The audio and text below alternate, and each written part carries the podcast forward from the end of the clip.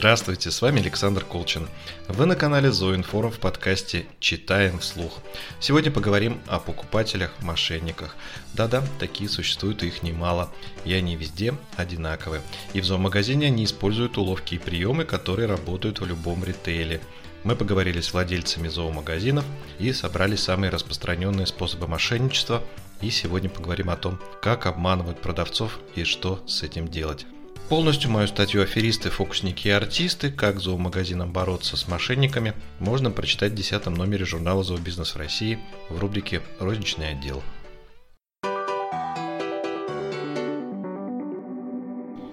Воровство в торговом зале – пожалуй, самое распространенное правонарушение. Не все магазины оснащены системой видеонаблюдения. Впрочем, даже если она есть, не всегда работник, обслуживающий покупателей, успевает наблюдать за тем, что происходит в торговом зале. Особенно удобны ворам зоомагазины с высокими стеллажами под потолок, которые закрывают обзор полностью.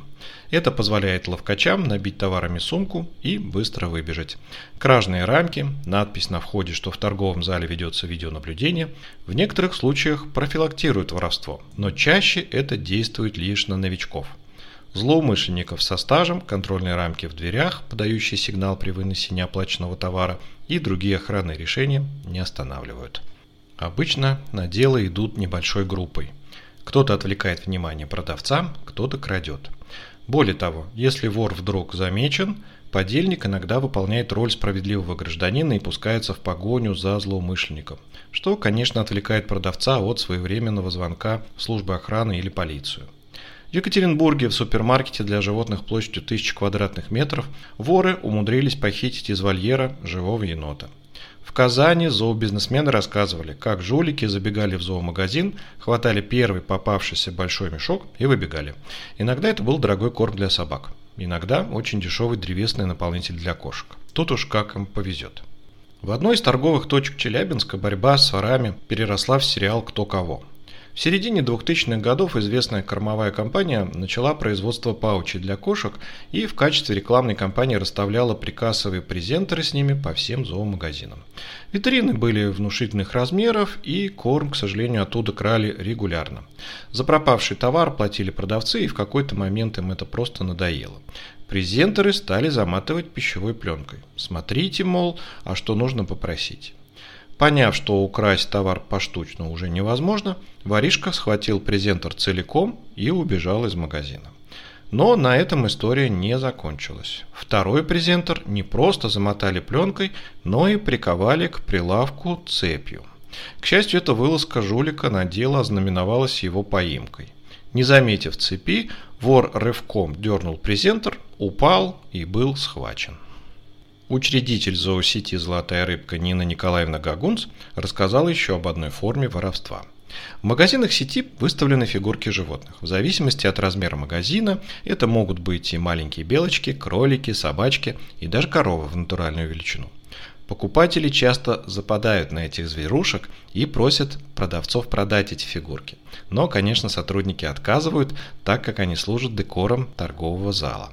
Время от времени эти фигурки все же пропадают. Так велико желание покупателей заполучить эксклюзив от золотой рыбки. Однажды пропала даже метровая фигура суриката, размещенная в стеклянной витрине в большом торговом центре.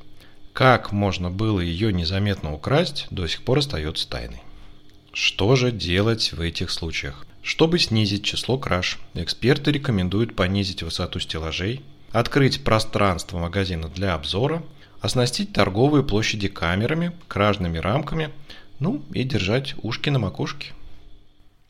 Другая форма мошенничества, с которой часто сталкиваются продавцы, это фокусы с деньгами. Одним из самых распространенных обманов является традиционная просьба разменять деньги. Посетитель просит разбить купюру номиналом 5000 рублей купюрами поменьше. А дальше в процессе размена начинается небольшое шоу.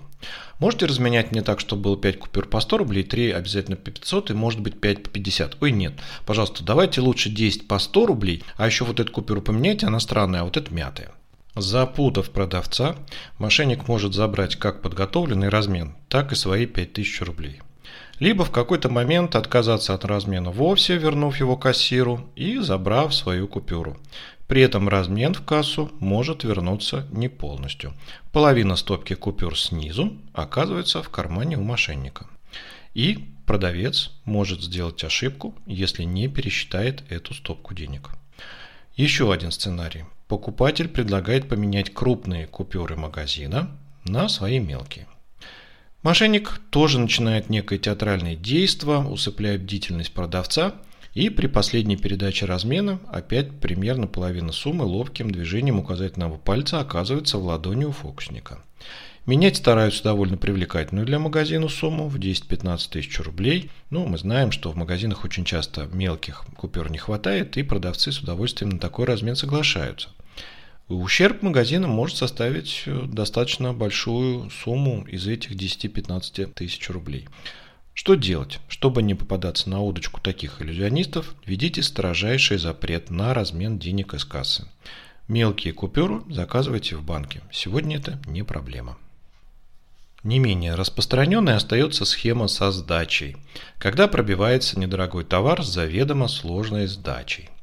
Например, за корм для кошек стоимостью 137 рублей 55 копеек мошенник дает пятитысячную купюру, а затем всячески отвлекает кассира, предлагая помочь со сдачей, добавить денег, убавить, дать такими купюрами, монетами. В итоге великий комбинатор может забрать и сдачу, и свою купюру, а порой и товар.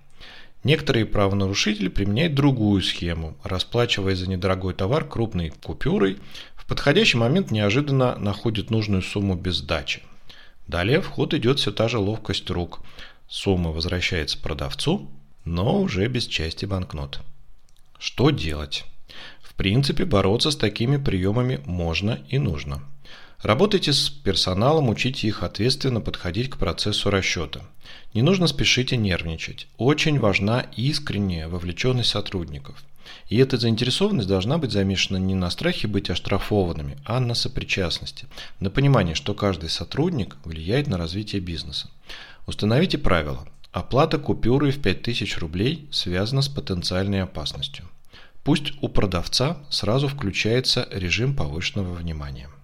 Требуйте, чтобы кассиры точно вносили полученную от покупателя сумму в систему продаж и выдавали сдачу, которую посчитала умная машина. Запретите продавцам брать из рук покупателя деньги повторно в процессе одной расчетной операции. Если же такая нужда возникла, принимать деньги лучше не из рук в руки, а через денежный лоток. Это снизит риск обмана со стороны аферистов. Горячую зону, место у кассы, обязательно оборудуйте видеокамерой. В сомнительных случаях можно попросить покупателя подождать, когда служба охраны просмотрит запись. Обычно мошенники не ждут результата и, громко возмущаясь, уходят. Нередко жулики используют такую схему, как звонок директора магазина или владельца бизнеса в зоомагазин. Поводов для звонка может быть много. Сколько сейчас денег в кассе? Приготовь, я пришлю человека. Директору срочно нужны деньги, возьми из кассы, пойди в банкомат, перекинь мне на карту. Срочно сейчас привезут рекламные конструкции, товар, буклеты, оборудование. Расплатись за заказ, вынеси деньги к машине, переведи на карту.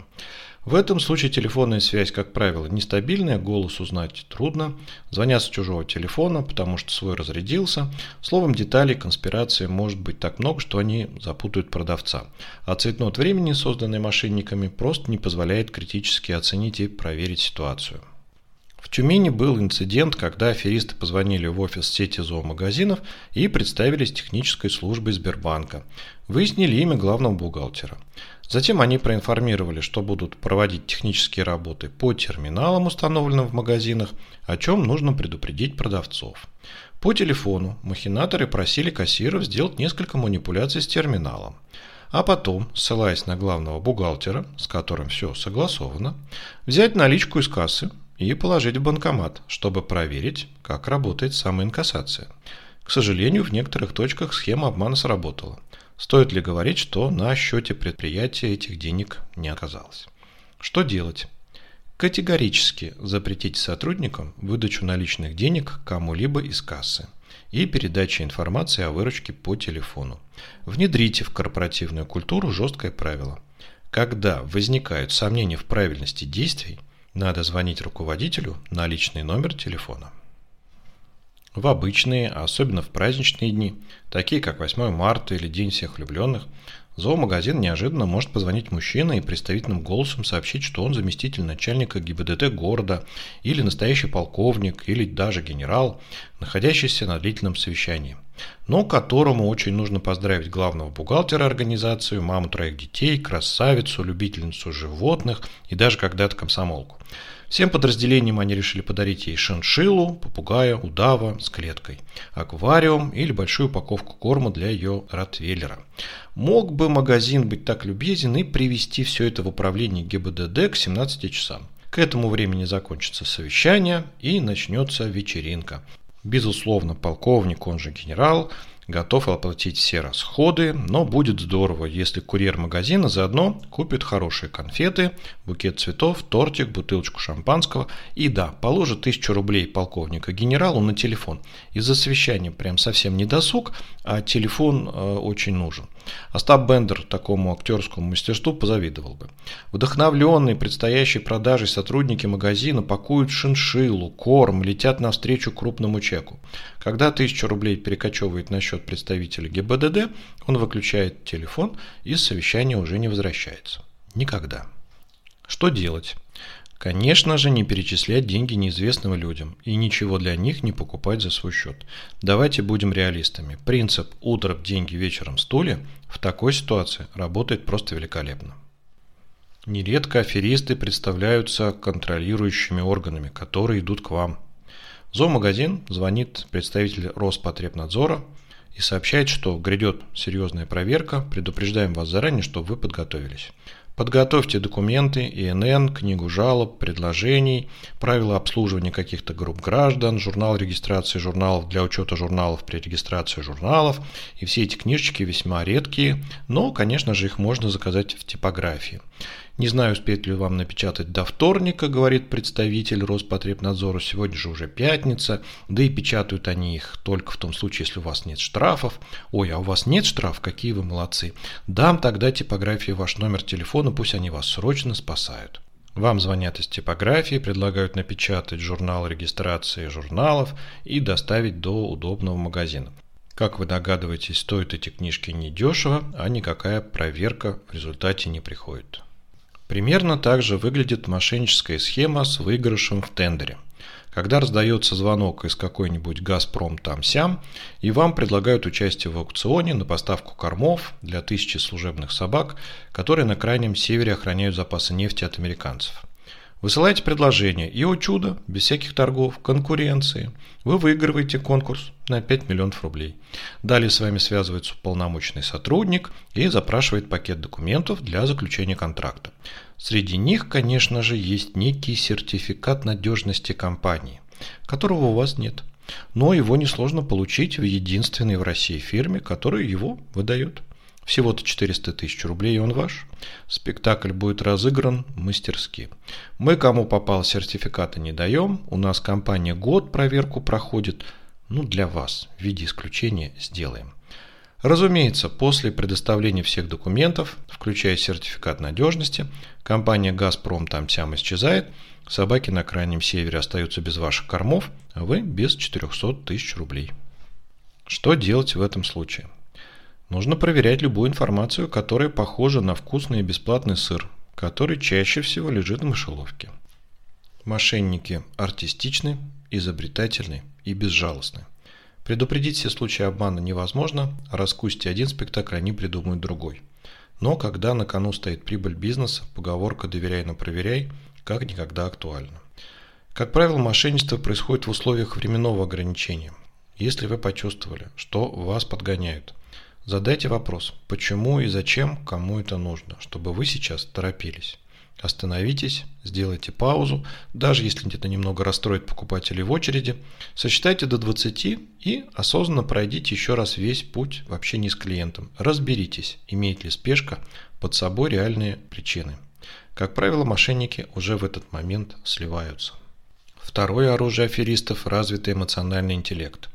Вас будут разводить душевной историей, будут скандалить, кричать, давить, выводить из равновесия. Такая картина – верный признак того, что ситуация создана искусственно. Учите сотрудников взаимодействовать с такими клиентами. Это легче сделать, если позвать на помощь коллегу, отстраниться от происходящего и посмотреть на ситуацию сверху или сбоку. Следите, чтобы сотрудники, которые работают в торговом зале, четко следовали внутренним инструкциям компании.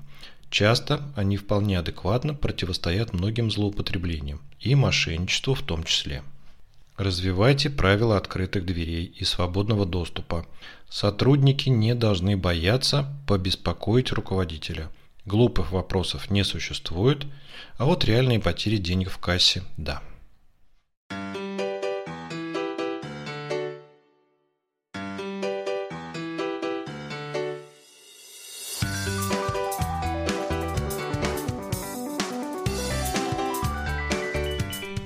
Спасибо за ваше внимание. Благодарю за помощь в подготовке материала Элю Бутовецкую, сеть магазинов Маугли Казань, Нину Николаевну Гагунц, сеть Золотая рыбка Санкт-Петербург, Елену Городилову, сеть магазинов «Живая планета» Тюмень, Алену и Дмитрия Никифоровых, Корма 56, Оренбург. Надеюсь, что сегодня нас слушали продавцы зоомагазинов, и эта информация поможет им в предотвращении случаев мошенничества. Полностью статью вы можете прочитать в 10 номере журнала «Зообизнес в России». Используйте ее в своей работе. С вами был Александр Колчин. Вы были на канале Зоинформ в подкасте «Читаем вслух». Слушайте нас на сайте Зоинформ.ру, Castbox, Яндекс.Музыка, Google Подкасты, iTunes и ВКонтакте. Всего вам доброго, честных вам покупателей и хорошего настроения. Берегите себя.